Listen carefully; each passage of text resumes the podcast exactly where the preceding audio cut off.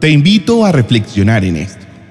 Es tan fácil angustiarnos en medio de la más mínima circunstancia adversa. Es tan sencillo entrar en pánico cuando algo se escapa de nuestro control. Es tan instantáneo acelerarnos y desesperarnos cuando algo no sale de la manera que esperamos. Al punto que se nubla nuestro pensamiento y no somos capaces de respirar profundo y tomar un segundo para reflexionar en cómo buscar una solución. Hoy quisiera que medites en lo que te estoy hablando por un momento y te respondas a ti mismo si es cierto o no lo que te digo. Normalmente, cuando tienes circunstancias adversas, ¿qué es lo primero que haces? ¿A dónde te diriges? ¿A quién llamas? ¿Hacia qué dirección corres por ayuda? Estoy seguro que tienes varias respuestas, pues yo mismo lo he experimentado muchas veces. Pero ese no es el problema. El dilema es, ¿qué hacemos?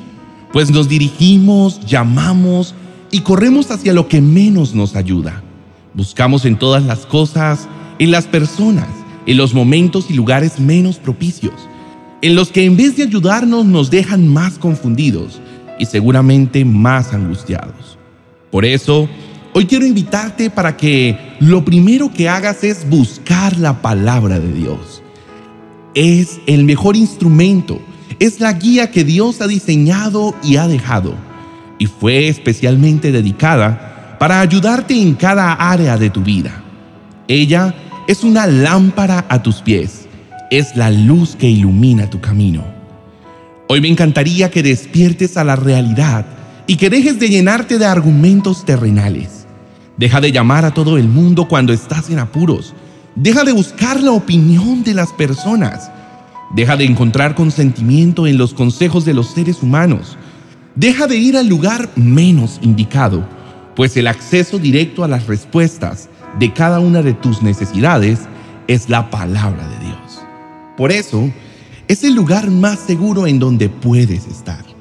Allí no vas a ser rechazado, pues Jesús es todo lo que tu corazón necesita en tiempos de aflicción.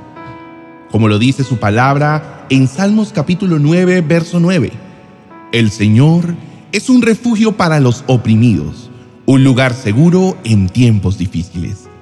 En muchas ocasiones nos vemos dando vueltas en círculo, enfrentando una misma situación sin encontrar salida, porque nos aferramos al pensamiento de creernos autosuficientes.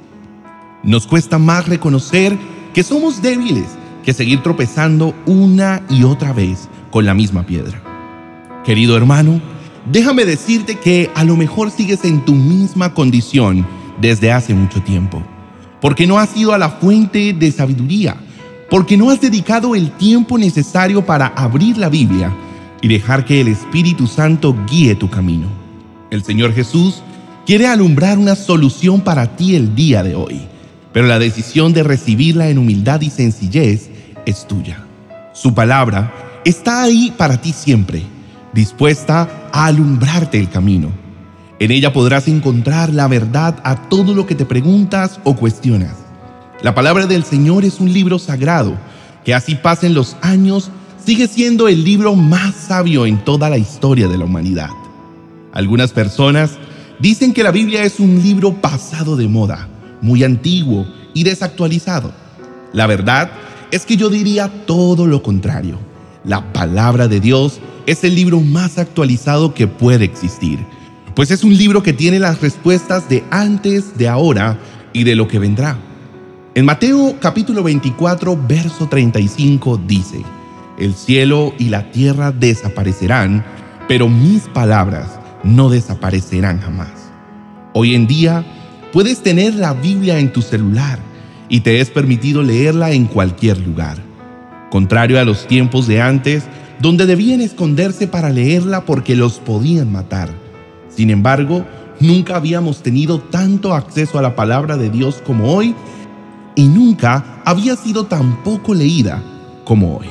Por eso, querido hermano, acompáñame a hacer una oración para que la palabra del Señor sea nuestra luz en todo lugar y podamos vivir en libertad. Que sea Dios ayudándonos a persistir en su palabra y a no rendirnos.